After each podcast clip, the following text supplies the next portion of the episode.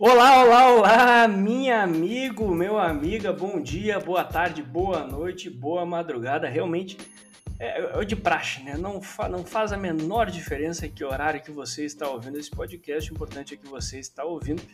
Vamos aqui retomar o nosso Pod Lakers, a 27 edição. A gente passou por um período meio sabático, assim, estava um pouco mais afastado. A vida adulta chamou a gente para ser adulto.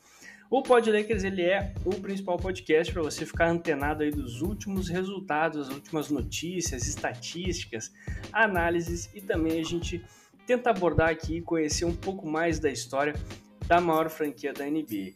O meu nome é Kim Arthur, você pode me seguir nas redes sociais pelo arroba KimArthurGL, lembrando que o Arthur é com H, e a gente hoje vai repassar aí o que, que foi essa free agency, mas antes da gente falar sobre isso daí, eu quero apresentar para vocês e convidar aí o mais novo integrante do Pod Lakers, que nós vamos nos ajudar aqui para ver essa temporada que promete terminar com o 18º banner. Seja muito bem-vindo, Bruno Mota, bem-vindo ao Pod Lakers. Te apresenta aí para os nossos ouvintes. Ai, ai, ai, ai, ai, na sopa Pressão! hoje. É, meus amigos e minhas amigas, quem quiser me seguir lá no Instagram já chama, arroba BrunoMota97. E a gente passou pro ano sabático, como falou meu amigo Kim Arthur, mas foi lesão, gente. A gente lesionou igual o grupo do Lakers ano passado. Foi todo quebrado, a gente quebrou também. E, e esse ano jogaram embora o nosso querido KCP e trouxeram o Westbrook, o Westbrook vulgo Bruno Mota, tá não? Entendeu? Então eu sou o Westbrook do Pod Lakers. Prazer, mas eu vou matar a bola de três, ele não mata não. O West Bruno Mata, o West Bruno Mota. Exatamente. Eu gostei, para você que não sabia disso, né, a, a, o, o Pod Lakers compartilha do mesmo departamento médico do Los Angeles Lakers, né, Bruno? Exatamente. Então, quando o Lakers machucou lá atrás, a gente machucou também. E aí entrou em depressão, porque logo que o Anthony Davis voltou, a gente ia voltar. O Anthony Davis machucou novamente, o Pod Lakers também foi junto. Exatamente, o Pod Lakers. Como a última temporada do, dos Lakers, o Pod Lakers também foi por água abaixo. Ah, que dor de cabeça, que dor de cabeça. Vamos lá para a briga, a gente vai falar. Seguinte, a gente terminou ah, analisando. A gente vai fazer um outro episódio depois, até, Bruno, já deixando a audiência aí a par disso, a gente vai fazer um outro episódio uma outra hora, uh, vendo o que, que foi essa última temporada, analisando isso a dor de cabeça que foi essa última temporada, que terminou numa nota muito ruim, com o pessoal se machucando, como tu trouxe aí o Anthony Davis saindo machucado, o Lakers tomando aí uma sequência de surras do Phoenix Suns, que depois foi finalista da NBA, mas parece que tudo isso foi apagado quando a gente entrou na free agency, porque os Lakers entraram na free, na free agency simplesmente trocaram quase todo o elenco, né? A gente vai listar aqui algumas adições e eu queria que você, como, que você, qual foi a sua sensação, Bruno Mota, como torcedor, quando começou a vir aquela sequência abrupta de tweets com as novas negociações dos Lakers? Cara, minha primeira reação foi quando eu acordei. Eu botei a mão na cabeça e falei, Pelinka, não faz merda, pelo amor de Deus, cara. Robinho, Robinho, pelo vem comigo, Robinho. De Deus, não faz merda, cara. Aí eu tinha, para quem não sabe, é, eu era um maior hater do Westbrook. Quando jogaram pipoca nele, eu falei, gente, merecido, joga pipoca mesmo. Eu odeio esse cara. E do nada anunciei ele no Lakers. Eu falei, gente. Acabou. Apagou muitos tweets? Apagou muitos tweets, não? É, apaguei um tweet ali, um tweet aqui, dei boa-vinda pro, pro menino Russ lá, né? Chamei de amigo. Falei, e aí, sumido, tudo bom? Não joga pipoca nele não, hein? Não joga pipoca nele não que eu defendo ele, mas Cara, foi decepcionante, cara, porque eu criticava. Tem até vídeo no meu canal do YouTube lá falando muito mal do Westbrook, se você pegar. E ele hoje tá no meu time. E hoje ele foi no meu jogo de beisebol e já começou errado, porque meu time de beisebol, que é o Dodgers, perdeu de 7 a 2 porque o Westbrook deu o primeiro arremesso. É brincadeira, Kento. É brincadeira. Westbrook, Essa Westbrook foi minha ficou forçando, O Westbrook ficou forçando o rebote e o Dodgers perdeu. Perdeu de 7 a 2. O Dodgers vinha de uma sequência de 9 vitórias seguidas. O Westbrook chegou, brincou com os caras, tomamos de 7 a 2. Esse é meu medo, cara. Esse é meu medo. Essa foi minha reação, porque era o cara que eu mais odiava na liga, disparado, junto com o James Harden. James Harden por simular falta, o Westbrook na minha opinião, por ser um animal na reta final do jogo. O Kuzma e... tu não odeia. Cara, o menino Kuzma ali. É aquele negócio. É, sabe quando você não espera nada de ninguém? Entendeu? Eu não esperava Sim. nada dele. É, então... é o que eu tenho com os meus pais. Brincadeira. É que eu tenho com o Vasco. Meu pai. Com o Vasco, meu Vascão. Não, o, o, Vasco é assim, cara. O Vasco vai jogar, perde. Eu já tava esperando o Kuzma era assim. Kuzma ia chutar. Então vai dar bico. Então quando ele matava, que era uma surpresa. O Westbrook não, eu esperava que ele ia decidir jogo, ele ia lá e começava a chutar bola de três, e airball pra cá, airball pra lá, bico pra lá, bico pra cá. Então foi um conjunto de decepção com o menino Westbrook. Eu sei, que, eu sei que é um cara do basquete aí, cara. Eu que é um cara do. do a, a, nossa audiência não sabe, mas o, o Bruno tem uma média aí de 36,14% da cesta de três. Então, da linha de, da linha de três pontos. Bico é um, é, um, é um termo do basquete? Eu tô por fora dessa, cara. É, bico é quando bate ali na parte de trás, que a bola vai, aquele rebote longo, né? Que a bola bate. Aí a bola bate e vai para cima. Não, não vai para cima. O bico é a bola característica do Westbrook, do Ben Simmons. É quando a bola bate na parte de trás da cesta e dá aquele rebote reto, que pro, geralmente proporciona um contato. Ah, sim, sim. Não, não dá o arco de volta. É, não dá o arco de volta. É o, quem arremessa muito reto, é, reto dá muito bico. Então, como é o arremesso do Westbrook, do nosso amigo Ben Simmons, que eu comparo muito o arremesso dos dois, apesar do Westbrook ser levemente melhor, é... dá cara, não tem como um cara ser levemente melhor um maluco que acertou 5 cestas de 3 na carreira. Esse é a nossa maior... Você aí que tá ouvindo nosso podcast, é o nosso maior objetivo, cara. É... Eu odeio o Westbrook, eu tô querendo melhorar esse ódio, por isso que eu falei levemente melhor e não igual. Ah, perfeito. Perfeito, perfeito. Mas aí já eu, eu, gostei, gostei, já gostei dessa adição do Bruno Mota, é um cara que vem com certas raivas e é bom quando a gente canaliza umas raivas, né, cara? Eu canalizava muito a minha raiva no KCP, eu canalizava muito a minha raiva no Caio Kuzma e agora tá vindo tu pra jogar, porque eu tô sem raiva sobre nenhum jogador por enquanto do elenco. Eu tô sem raiva nenhuma sobre nenhum jogador. E você vai ser o canalizador de raiva até que eu comece a ficar com raiva dos jogadores. Ah, mas você vai começar. Fica tranquilo, a gente ainda tá em agosto. Eu tenho certeza, eu tenho certeza. Mas vamos lá, achei que a gente já falou bastante, cara. É, o Russell Westbrook, cara. O Russell Westbrook veio aí é, numa troca com o Washington Wizards, uma troca que abalou esses primeiros, esses primeiros dias de free, de free agency. Ele tem mais um ano de contrato que ele vai exercer aqui com o Lakers, é o último ano de contrato dele. Ele vem para ser o maior salário da franquia e ele vem depois de ser seduzido por Anthony Davis e LeBron James. Eu te pergunto, meu amigo Bruno o Russell Westbrook, ele é, fazia um, um, um, par bem, digamos, competitivo com ele, o Kevin Durant e o OKC.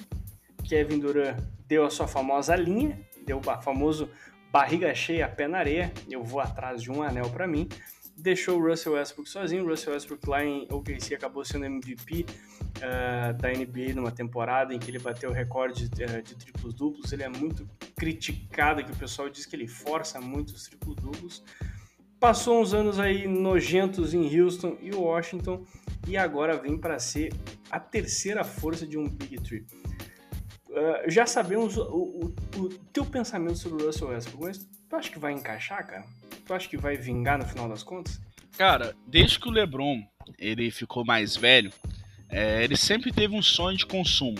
Tanto o Kevs, tanto o Lakers, é, que alguém levasse a bola para ele com qualidade. Uhum. E eu acho que ele tem isso. O Westbrook consegue levar a bola. O que o Westbrook vai ter que aprender, e eu tô confiando totalmente no LeBron, porque eu não confio no Frank Vogel ofensivamente, é que jogar coletivo. Entende? Ele não uhum. precisa fazer um triplo-duplo todo jogo. Eu não quero o Westbrook fazendo 50 triplo-duplo. Eu quero o Westbrook infiltrando quando abrir espaço e abrindo o jogo do Lakers, passando a bola, deixando o LeBron descansando o LeBron James. Eu acho que isso ele tem potencial para fazer.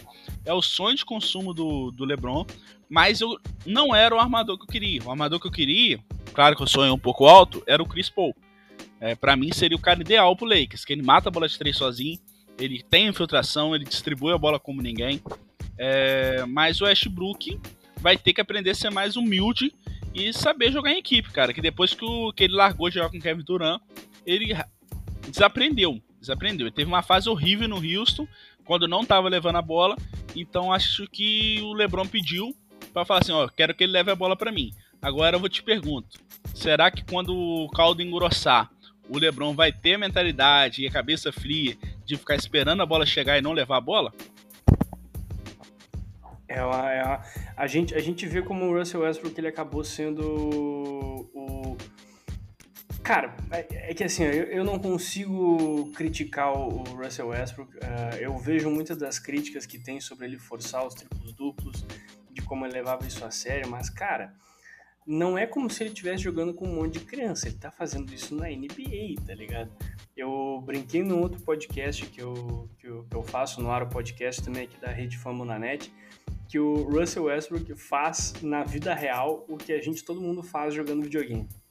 Quando a gente criou o My Career lá no NBA 2K, a gente se cria de jogador e tenta fazer exatamente o que ele tá fazendo. Ser o cara do triplo duplo, ter as estatísticas fenômenos e ser o MVP da temporada. Então, eu, uh, eu, tenho um apreço por ele porque eu acho que ele entrou na, no, no cupim chaído. A gente sabe que o, o LeBron... Uh, cara, o LeBron é um treinador dentro da quadra, né? É, é, existe, existe toda uma crítica sobre isso, que ele é, tem mais autoridade que o treinador, mas, cara, ele é um treinador dentro da quadra e ele certamente seduziu para um estilo de jogo em que eles vão se alternar, mas no final, cara, é com o LeBron James. E a gente viu recentemente, recentemente na história do Lakers, isso acontecendo com o Dwight Howard e o Kobe, uh, de, de, chegar no, no, final das contas e o Kobe era quem, quem mandava e desmandava e o Dwight estava reclamando disso, uma temporada que a gente acabou chegando nos playoffs, mas caímos no primeiro round, onde o Kobe machucou lá o, o, o tendão de Aquiles deles um pouco antes dos playoffs. Mas eu acho que nesse, nesse nível agora de estresse não vai ter. Porque é três caras com o mesmo objetivo. Vamos ganhar um anel, a gente sabe cada um no nosso local. Sim, cara, é... mas é o que eu te falei. A única crítica que eu tenho ao Russell Westbrook não é nem forçar triplo-duplo. É... A gente pode lembrar do DeRozan. DeRozan, ele machucou a primeira vez, das muitas lesões, querendo fazer um triplo-duplo. Então, isso é normal quando você tá perto, forçar uma assistência, querer pegar um rebote ali que é fácil, entrar na frente do pivô. Isso não me incomoda. O que me incomoda, cara, é quando entra ali nos minutos finais. É... Qual é a jogada do Westbrook? Você sabe, é manjado. É infiltração. Fechou o garrafão, ele começava a chutar tendo gente melhor para chutar que ele. Quem você confia para matar uma bola de três decisiva? Westbrook ou Oladipo? Na época do KC. Uhum. Não, eu, eu concordo com isso, cara, só que eu acho que é, a gente tá lidando com um vestiário lá atrás que ninguém botava o dedo na cara dele. E só aqui no Lakers a gente tem pelo menos dois jogadores da franquia, ainda tem o Carmelo Anthony para botar o dedo na cara dele. Então eu acho que vai ser um outro tipo de situação. Vai ser um outro tipo de, de, de, de empenho. Vai ser um outro tipo de situação. É o que eu espero. Uh, Vai, vai ser, vamos confiar, vamos confiar. O, o Russell Westbrook veio, uh, foi fechado no dia 27 de 29 de julho, uma troca com o Washington Wizards. E nessa troca que teve o Russell Westbrook vindo aí com seus 32 anos para o Los Angeles Lakers, o Lakers mandou uma primeira escolha no draft de 2021, que é a 22 escolha no geral, que foi na, nessa temporada aqui, e também mandou Kyle Kuzma, Montrezl Harrell e Kentavious Caldwell Pope. Kuzma e Kentavious Caldwell Pope fizeram parte do time campeão ali na bolha em 2020, mas um adeus a eles, né? Não fazem mais parte dos Lakers. Eu não vou sentir muita falta dos dois, do, dos três, na verdade. Montrezl Harrell fazia os seus melhores jogos quando o Lakers estava perdendo de 15 e ele decidia virar uma besta ofensiva no garrafão, que ele pegava todas as bolas, ia para dentro e conseguia acertar. E direto tinha lá ele 6 de 6 no último quarto, somando 16 pontos ao todo e o Lakers perdendo por 15. Então não, não vai me fazer muita falta, um pivô baixo, um pivô sem muita imposição defensiva. Caio Kuzma, um, uma irritação, e o Kentavious Caldwell Pope, que claramente, diferente da campanha do título, em que ele foi muito importante nas finais, ele teve um jogo 2 ou jogo 3, se eu não me engano, que foi uma obra-prima para um cara secundário no elenco, mas a gente viu que ele não estava nem um pouco dentro dele nessa última temporada, nem um pouco. Ele estava chegando como a principal força de, de perímetro e ele terminava jogos sem fazer ponto nenhum. Não existe você ter esse nível aí de, de empenho nesse jogador. O que, que você vai fazer falta esses jogadores ou você também está feliz que eles vão lá para Costa Leste num time que vai brigar talvez pelo play? Cara, talvez o KCP faça um pouco de falta apenas quando a gente vai precisando de bola de três. O aproveitamento dele é muito bom, mas o KCP desde que chegou, cara, ele chegou antes do LeBron, é, ele era o cara que mais me fazia raiva, porque o KCP e o Kuzma, né, eu vou botar os dois, eles tinham um ápice de confiança que me lembrava é, o meu ápice de criança. Eu sempre fui muito ruim em tudo que é esporte, mas era fazer um gol, cara.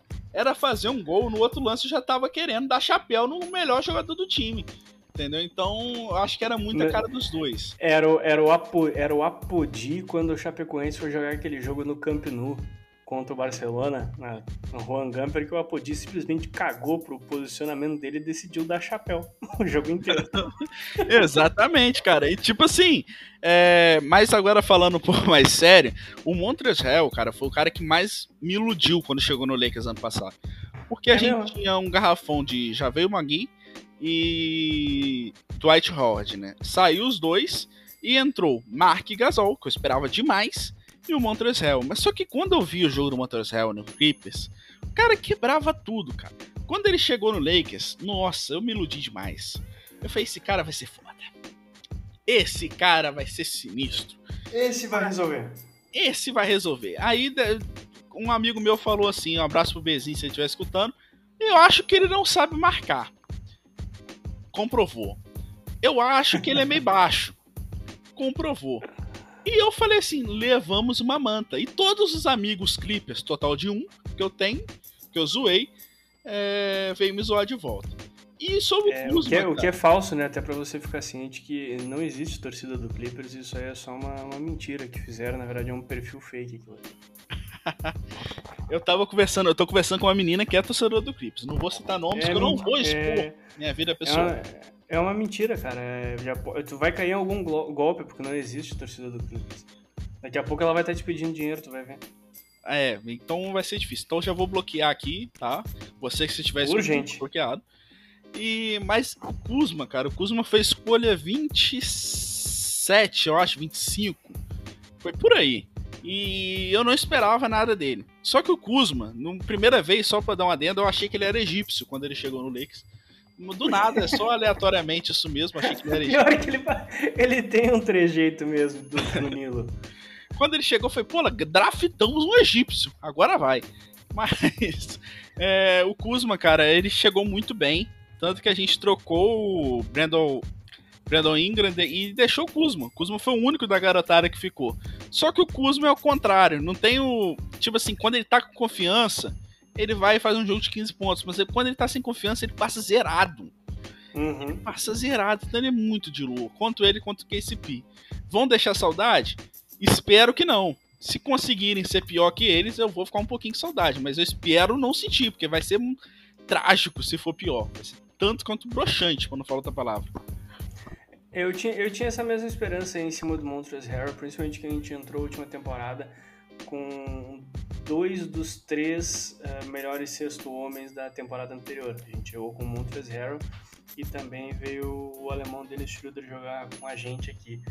Então eu estava bem animado com esse, esse elenco de apoio mais jovem, mais dedicado, mas cara, faltou muita imposição defensiva. O time do Lakers foi um time que no garrafão defensivamente não foi muito dominante e piorou ainda quando o seu principal defensor, o Anthony Davis, ficou aí uma cacetada pra gente dizer um. Eu não vou saber dizer a quantidade de jogos exatamente, mas uma cacetada de jogo fora. Então, realmente foi muito frustrante. O Mar Gasol mostrou que tá velho mesmo. Ele que vai nos acompanhar aí nessa temporada um ano mais velho, mas ele realmente fez uma temporada. Olha, olha, olha, rapidinho. Talvez não hum. volte, tá? Ué, bom, Talvez bomba? não volte. Temos bomba? É, eu li isso, tava lendo isso hoje, que hum. ele tava pensando em se aposentar, ou seja, ele não voltaria pra essa temporada. Cara, eu. Ah, sinceramente, se eu fosse ele, eu faria uma forcinha.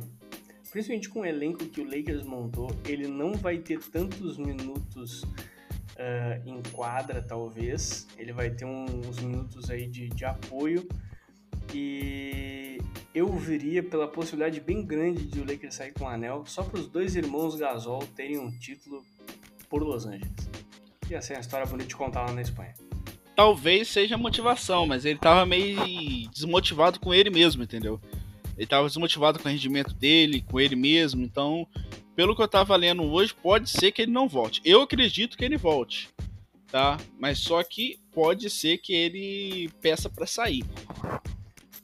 Vamos ficar na torcida, vamos ficar na torcida aí. Uh, entrando nessa questão que a gente estava falando, saiu muito do elenco de apoio do Lakers da última temporada, porque, cara, eu não vou, eu não vou me estender eu não vou me estender de KCP, eu não vou me estender de, estender de Kyle Kuzma, porque vai vir só ódio e veneno aqui nesse podcast. Não é um momento, é um momento, é um momento da gente abrir as portas. Estamos abrindo as portas para essa nova temporada.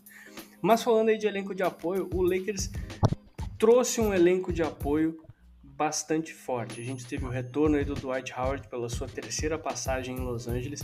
Ele que pediu para falar com a diretoria do Lakers para vir aí para essa barca o retorno de Trevor Ariza, campeão da NBA em 2009, o retorno de Wayne Ellington, não ganhou nada pelos Lakers, mas já jogou aqui com a gente, o retorno de Kent Bazemore, outro que, nossa, cara, eu tenho, eu, eu, se tem um cara que eu precisa me reconquistar essa temporada, esse cara se chama Kent Bazemore, não pelo que ele fez na sua carreira da NBA, mas pelo péssimo período que ele jogou em Los Angeles, que era um time muito irritante, era ele, era o Marshawn Brooks, Aí tinha o Kendall Marshall, era um Jordan Hill, Robert Sacre, era um time que dava asco de assistir e foi uma das épocas que eu mais assisti jogos, infelizmente.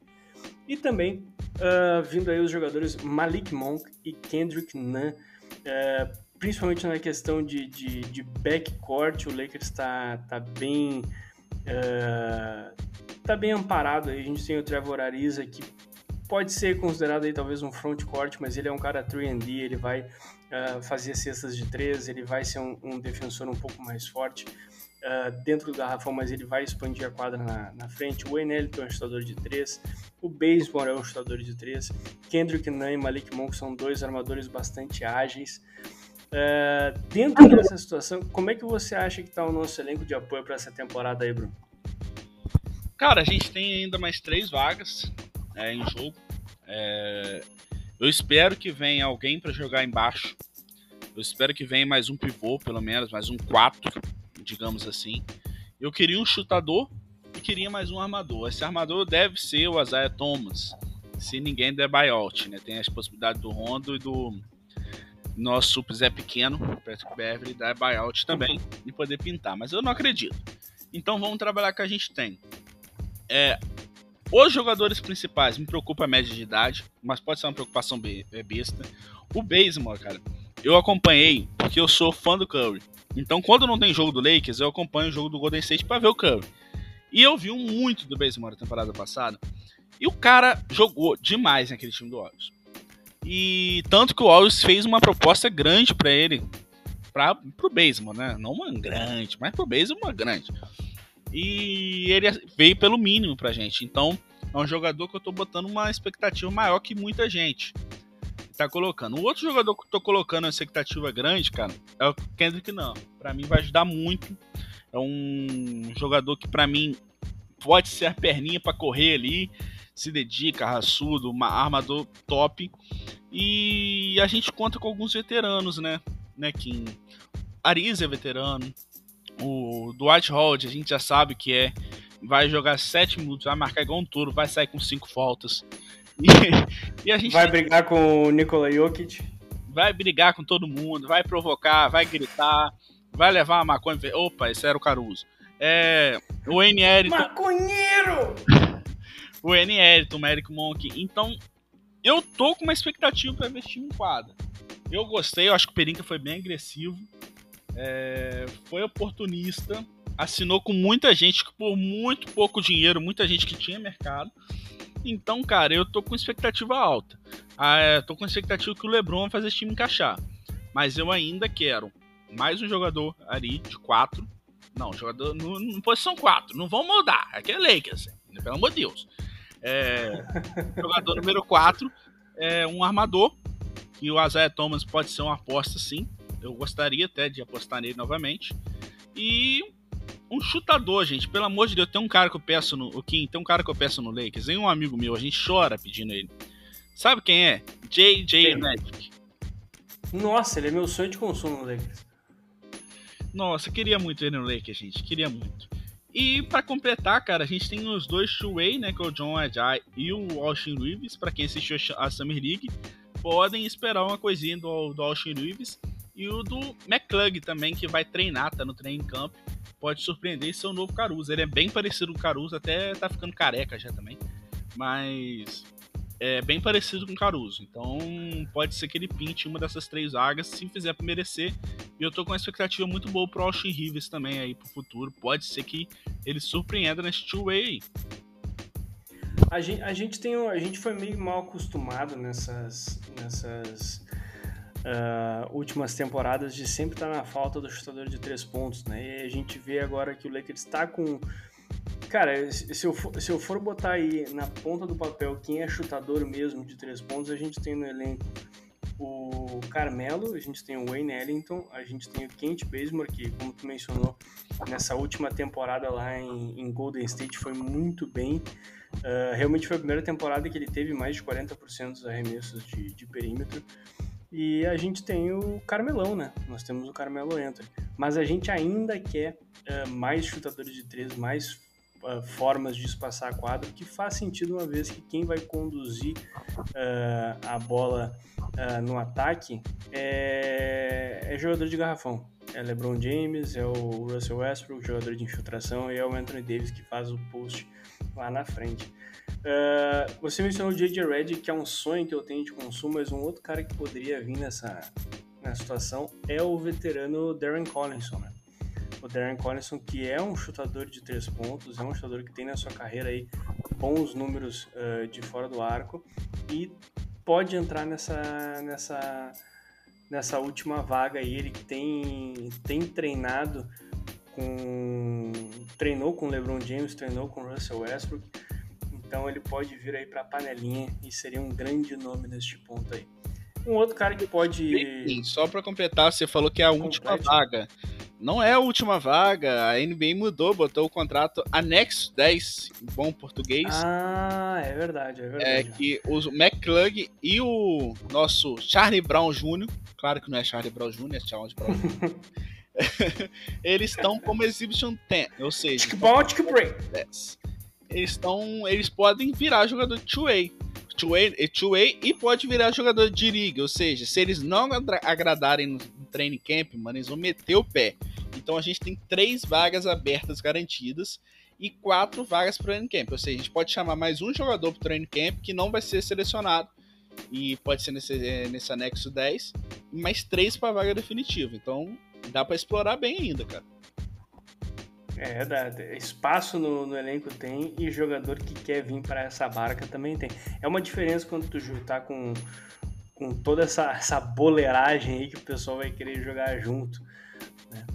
Uh, seguindo aí nas conversas, cara, o Lakers também. Uh, nós tivemos duas saídas que foram bem, bem impactantes aí para nossa para nossa oficina. A gente teve um caso do cara que chutou muito para cima e não conseguiu, Dennis Schroeder, que em fevereiro uh, negou uma oferta de um contrato de 4 anos e 84 milhões de dólares do Los Angeles Lakers, cresceu o olho e falou: Não, na free agency eu vou ver o meu verdadeiro valor. E ele recentemente assinou um contrato com o Boston Celtics pela quantia de 5,9 milhões de dólares. Uh, na minha opinião, quero ouvir tua opinião aí, Bruno. Uh, o Dennis Schroeder vai fazer falta, porque eu achei ele, ele fez uma temporada bem sólida nessa última, sempre começando de titular e sendo realmente a terceira força ofensiva do time do Lakers quando o Lakers estava estava mais completinho. Mas é, cara que cresce o olho para cima do Lakers não é bem visto aqui, né, cara? Cara, é, ele cresceu o olho, isso é fato. Ele foi burro, isso é fato. É, e ele foi mais burro ainda, porque logo depois que ele recusa a proposta, ele tem uma lesão.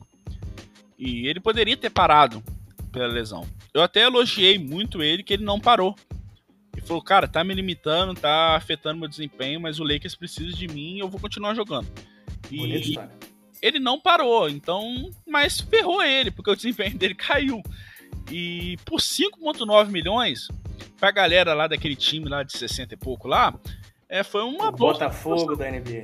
É, o Botafogo, o Botafoguense. É o Botafogo da NBA porque ganhou muito antigamente, mas, mas atualmente é. Ah, meu Deus. Ganhou, ganhou numa época que os caras. Que, que, que, os caras nem passavam na TV os jogos, cara.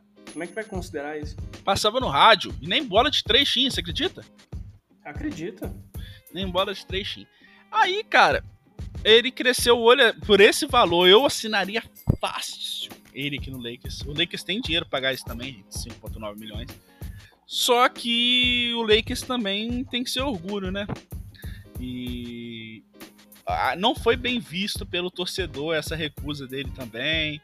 E ele tentou fazer leilão ali e só apareceu o Boston, cara. Você acredita? Só apareceu um clube. Nenhum outro clube se mostrou interessado. Mas todos os outros clubes é, reforçaram o seu, a sua posição de, de point guard, ou renovaram o contrato, ou trouxeram um jogador de point guard. A gente viu aí dois jogadores, Kyle Lowry e Chris Paul, recebendo salários gordos para reforçar o Miami Heat e, e, e, assinar novamente com o Phoenix Suns. Então, cara, é, vai fazer falta. Foi jogador, um dos meus jogadores favoritos dessa safra, desse, dessa última temporada.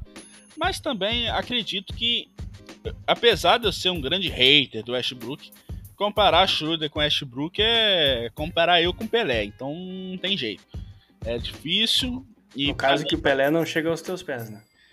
É, o Pelé não chega aos meus pés. O Pelé nunca fez um gol aqui em Aperibé. Ah, e aí? E aí? Quanta, como, é que é, como é que é os números do Pelé da linha de três pontos? Como é que é? Duvido se matou. Se matou, é, se matou bola ali, era só na época que namorou a Xuxa também, que ele tava inspirado. ele fazia cesta de três pensando na Xuxa. Aquela época o, homem tava inspirado, rapaz. Ah lá, é, olhou, sorriu. Bom, não vamos seguir aqui porque ia ser uma piada bem bagaceira. E não é o foco do programa. Uh, cara, é, eu compartilhar contigo essa história do, do Dennis Schroeder. Eu, eu, eu lembrei uma história verídica que aconteceu com um colega meu de trabalho. Não vou mencionar o nome dele aqui, mas a gente dá risada dessa história aí ele, segundo ele, ele era o único cara que trabalhava no setor. O setor era mais ou menos umas oito pessoas, ele era o único que trabalhava mesmo e fazia acontecer. E aí ele chegou um belo dia, numa sexta-feira de manhã, chegou mais cedo que o horário de expediente, chamou o chefe dele para conversar, sentou na, na mesa e disse assim: ou eu quero, ou vocês me dão um aumento, ou eu vou pedir demissão. E o chefe dele falou: Ok, já vamos falar contigo. Não deu cinco minutos, chegou a moça do RH com todos os papéis para ele assinar a demissão. e, aí, e aí ele falou assim: Peraí, vocês não vão me dar um aumento? E a mulher do RH falou: Não. E ele: Então não quero me demitir. Aí eu testemunhei primeira, o primeiro caso de pedido de demissão coercitivo que eu vi na minha vida. Mas é, falando em jogadores que farão falta, cara, agora vamos entrar num assunto pesado aqui, né? Eu já, é, o, o, nosso ouvinte não, não enxerga, mas eu estou com meus olhos marejados enquanto eu falo isso. Depois de bons quatro anos, Alex Caruso não é mais jogador do Los Angeles Lakers. Ele, eles, é, eles, seus agentes, seus advogados e os Lakers tiveram reuniões, porém o jovem armador acabou optando por assinar um contrato com o Chicago Bulls e vai reforçar a Conferência Leste e deixar muitos corações partidos em Los Angeles. Como é que está o seu coração referente a isso, Bruno Mota? Cara, como eu te falei aqui em off, né, aquele dia, o Caruso foi o cara que mais queimou minha língua na NBA. Quando eu vi a Summer League... Disparado. Eu falei, cara, esse cara, ele tem que ser contador mesmo, porque pra basquete não dá. E o cara começou a treinar, conquistou o coração do LeBron. E foi, e foi muito importante, cara. Eu gostava muito do Caruso. Acho que não só eu, como todo torcedor do Lakers. Aquela... Todo momento que ele tava em quadra era 400% de entrega. Nossa, se entregava demais. E aquela cara dele de que, tipo assim, eu não sou jogador de basquete, eu só tô aqui pelo meu pão, digamos assim, porque ele não tinha cara nenhuma de ser jogador de basquete. Cara... Tem inclusive uma foto, tem uma, uma, uma, uma, foto incrível que é a, a final da NBA de, da bolha, uma foto ele e o Duncan Robinson se marcando. Parecia um contador marcando o cara da Fed, o, o Jimmy Newton. cara, e ele deve a vida ao Lakers, né? não tem mais, ninguém ia apostar no Caruso. E o Lakers apostou, ele também deu retorno, ele também tem que ser grato a ponto de assinar preço de banana, merecia ganhar seu dinheiro. E desejo sorte pro cara show. Fiquei bem chateado, queria muito ele como no time ainda, mas desejo sorte para ele lá em Chicago, que ele possa ser vice-campeão da NBA, perdendo de 4 a 0 pra gente.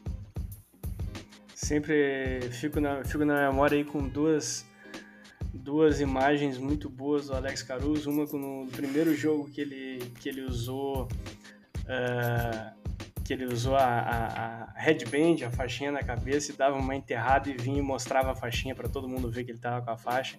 E também uma grande cesta de três no jogo 4 do, do embate contra o, o Houston, que ele acertou uma cesta de três do canto, uh, putting the dagger, como diziam os americanos na partida, e o Lakers subindo 3 a 1 na série.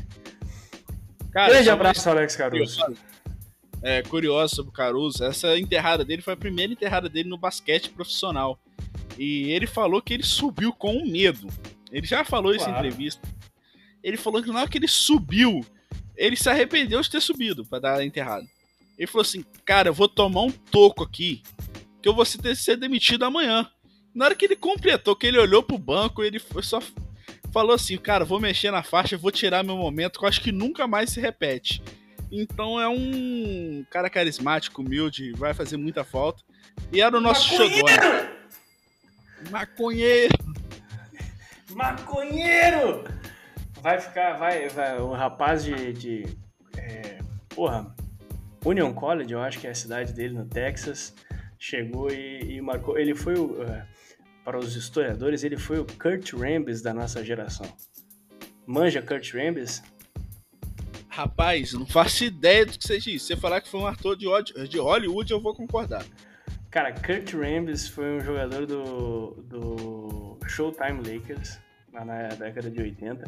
Hoje ele, hoje ele trabalha uh, pelos Lakers, ele trabalha nos Lakers, ele é conselheiro da, da franquia. E, cara, quando tu olhava o Kurt Rambis, a última coisa que tu dizia é que ele era um jogador de basquete, cara.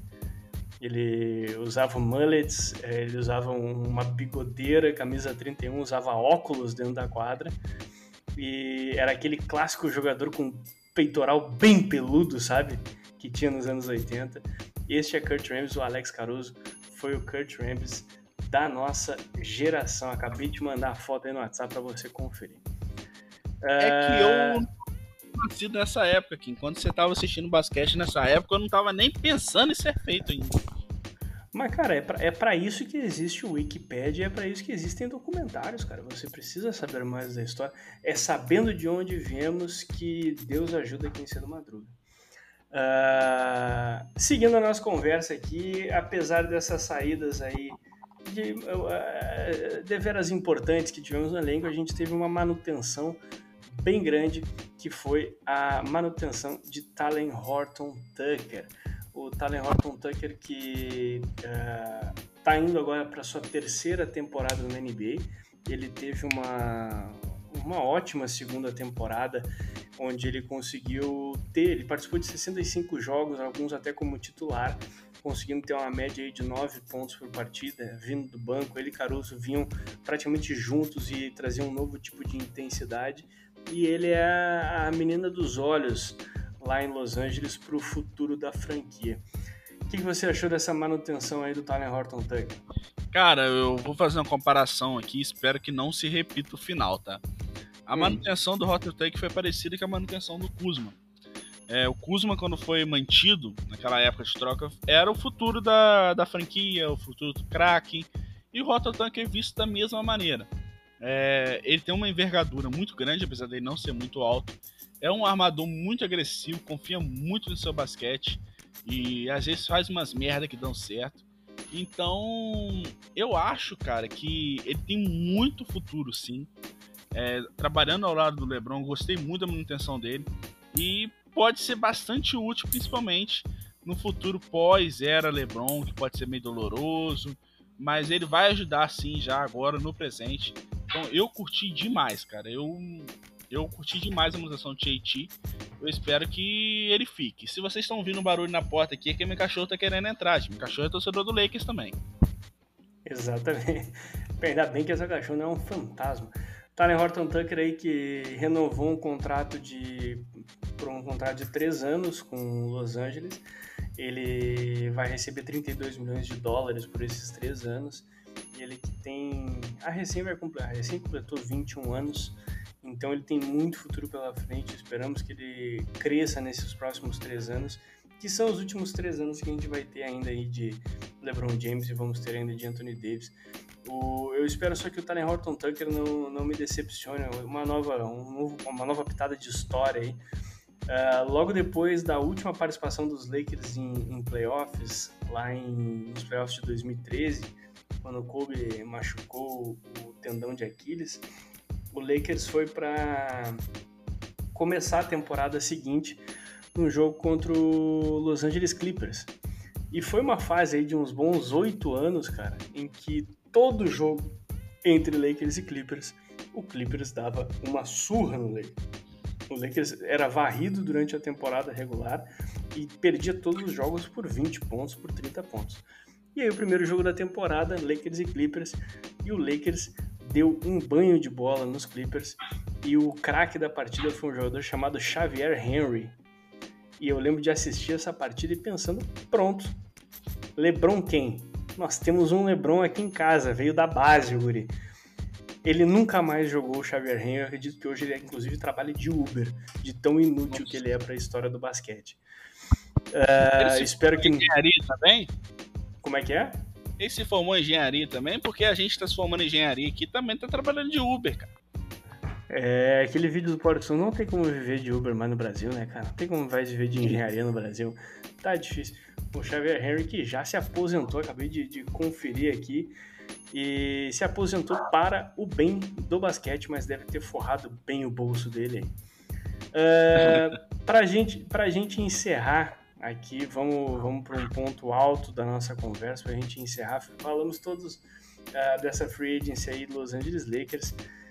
Carmelo Anthony, um sonho antigo, um, um, um, sonho antigo tanto de ver ele jogando em Los Angeles como ver ele e LeBron James, os únicos dois remanescentes da classe do draft de 2003 ainda na NBA, aquela classe uh, o, o draft de 2003, deixa eu até conferir para não falar bobagem aqui, uh, o draft de 2003 que tá trouxe certo. entre as suas... Como é que é? Tá certo, foi os, os únicos dois que permaneceram.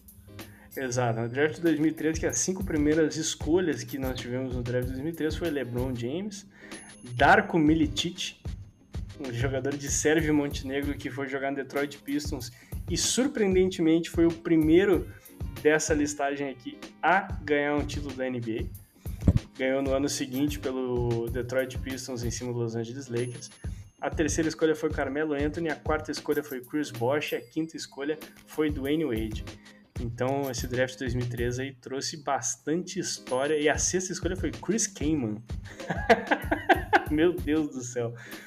Só, só, só talentos. Só talentos nessa listagem de draft 2013. Uh, como é, como é que se sente, cara, vindo do, a vinda do, do Carmelo Anthony aí com 37 anos, chegando para jogar em Los Angeles? E será que uh, vai se adequar da mesma maneira que o Russell Westbrook? A gente até lembra recentemente quando ele foi jogar no Houston Rockets e mencionaram ele possivelmente sair do banco, ser um sexto homem.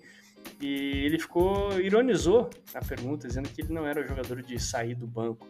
Como é que você acha que ele vai se encaixar nessa rotação de Los Angeles aí? Cara, não esperem um Carmelo do auge. Não esperem um Carmelo com um preparo físico que tem LeBron James. É, espere um Carmelo que vai ser um jogador experiente é, em busca de matar bolas importantes e ajudar em momentos decisivos. Eu acho que ele vai ser esse cara assim, cara. Ele vai vir do banco, vai ser o cara que, quando o LeBron sentar lá, às vezes vai que a gente estiver passando pela turbulência, ser o cara que segura a bola, calma a equipe, mate uma bolinha ou outra importante.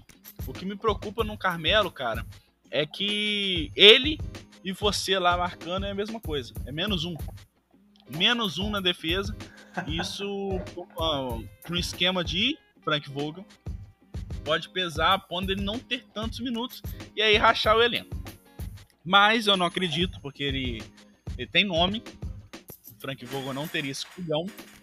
E eu acho que ele vai ser esse cara. Cara, quando o Lebron sentar, ele segurar e matar umas bolinhas importantes pra gente, pra acalmar o time e não gerar aquele desespero era quando o Lebron ia pro banco, que a gente começava a acelerar jogo e, e via aquela vantagem de 14 pontos se ir embora, ou aquele famoso apagão que o Lakers. Exato, cara. É, é, um bom ponto essa questão da defesa dele. Uh, o Frank Vogel consegue elevar a qualidade defensiva dos times. O Lakers, mesmo, uh, mesmo com a ausência de Anthony Davis a ausência de LeBron James, mantinha-se com uma defesa muito forte na última temporada. Né? Perdia os seus jogos exatamente porque o ataque passou a ser o pior ataque da liga, mas a defesa se mantinha. E muitos jogadores que talvez não tinham essas características viravam dessas características. Né? Acredito que o Frank Vogel tem a qualidade de fazer com que o desgaste defensivo do Carmelo Anthony não seja tão grande, ainda levando em consideração que ele vai ser um jogador de expandir a quadra. A gente vai ser, vai ser muito difícil a gente ver o Carmelo Anthony jogando próximo do garrafão, ou talvez atacando a cesta, a gente vai ver muito mais ele expandindo a quadra ofensivamente. O Carmelo Anthony que está vindo agora, está indo para a sua 19 eh, temporada, se não me falha a memória, 18 ou 19 e ele está vindo da temporada que ele menos teve pontos por jogo, ele teve 13,4 pontos por jogo nessa última temporada, mas foi a primeira temporada, uh, desculpa, a, a, terceira temporada em que ele arremessou mais de 40% da cesta de três. É o que a gente espera dele, né? É o que a gente está buscando de um jogador que nem o Carmelo. É o que espera, cara. E quando ele ficou sem contrato, ali naquele tempo que ele foi pro Portland depois, é, acho que aquilo deu uma, deu uma animada nele, deu uma baixada também na bola dele. Ele falou: É, um sou a última bolacha do pacote. E, e ali ele aprendeu a jogar mais em equipe. ele foi mais crucial para mim no Portland do que foi em Houston, como você citou. Então, uhum. eu, tô, eu espero o Carmelo de Portland. Carmelo que ajude ele com os 10 pontinhos por jogo, para mim tá bom demais. Matando as bolinhas de 3, segurando, jogando para equipes, passando a quadra se ele vier isso para mim, ele já cumpriu o que eu espero dele já vou muito satisfeito com ele. Você falou uma coisa dele estar tá jogando leve em Portland. Eh, esse tempo dele em Portland me lembrou muito uh, o retorno do Dwight Howard para Los Angeles, que como faz diferença para um jogador do calibre deles, que é de um calibre alto, jogar sem a responsabilidade de ser o, o nome da franquia porque foi uma coisa que eles é, conviveram durante a extensão da sua, da sua carreira, né? Tanto o Carmelo Anthony como o Dwight Howard. Então, eu espero que seja, assim como você, espero que seja esse Carmelo vindo aí do o mesmo Carmelo do Portland venha jogar feliz aqui em Los Vem ser feliz em Los Angeles, Carmelo. Vamos levantar um anel. Vamos levantar um troféu e botar um anel nesse seu dedo que você é merecedor. Você que está entre os 10 maiores cestinhas da história da NBA, você precisa coroar isso com um anel no seu dedo. Ser feliz em Los Angeles é fácil, né? Quero ver ser feliz aqui, na minha cidade, que não tem nenhuma pizzaria direito. a partir das 8h30, se não jantou, é só café da manhã. Cara, minha mãe agora virou para mim e falou assim, sem sacanagem, pouco antes de começar o podcast. Bruno, eu tô com vontade de comer um doce. Eu não achei um doce para comprar para ela. Como assim, cara? É sério, cara, não tem. Mas não tem um bombom, um, um, você não tem um amor carioca aí no Rio de Janeiro? Rapaz, é, não achei, não tinha nada aberto mais, todo mundo saiu da igreja, comeu, foi embora para casa. E Glória. tá bom, né?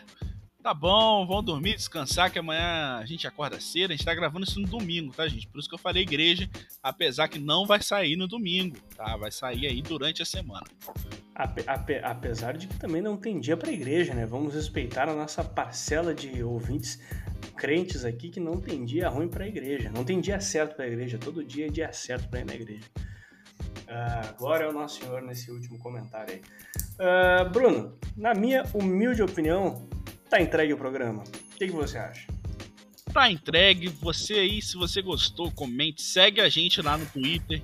Fala mais do Twitter aí que tá sob o seu comando agora. Cara, eu tô tentando aí trazer rumor, trazer notícia, trazer bastidor. Tudo que eu tô vendo, eu tô jogando. E lá no Twitter. Quer ficar bem informado? Siga o Podlakers. Quer se divertir? Siga o Podlakers. E quer apenas fazer caridade também, já que você citou os crentes? Siga o Podlakers que a gente tá precisando. Quer nos xingar? Segue o Podlakers. Quer cantar não, o nosso Teodoro do Olho Azul? Segue o Podlakers que ele tá lá. Exatamente. Ele mesmo, ele mesmo. O, rap, o, o rapazote sedutor do Podmakers. Famoso Que Homem! Que homem, já diria o, o, Romulo, o Mendonca, que ele usa nas redes sociais sem o cedilha. Bruno, mais uma vez, bem-vindo aí por vir ao Podlakers. Se divertiu? Demais, demais. Falar do Lakers é sempre uma honra aqui. É, essa franquia conquistou meu coração, essa franquia gigante, oh. enorme que eu tô com uma saudade e ajudou um pouquinho a matar a saudade do nosso leicão da massa. Show de bola, show de bola. A gente vai ter bastante trabalho essa temporada. Esse aqui foi só o nosso primeiro passo. Toda semana, pelo menos um episódio de Pod Lakers a gente vai tentar trazer aí para vocês. E começando a temporada, também vai ter aquela edição clássica que a gente tinha aí, mais curtinha, com os últimos resultados, últimas análises e notícias, mais direto e reto ao ponto. O Pode Ler que eles fica por aqui. Um grande abraço, Bruno. Um grande abraço aos nossos ouvintes. E até a próxima edição. Beijo do gordo.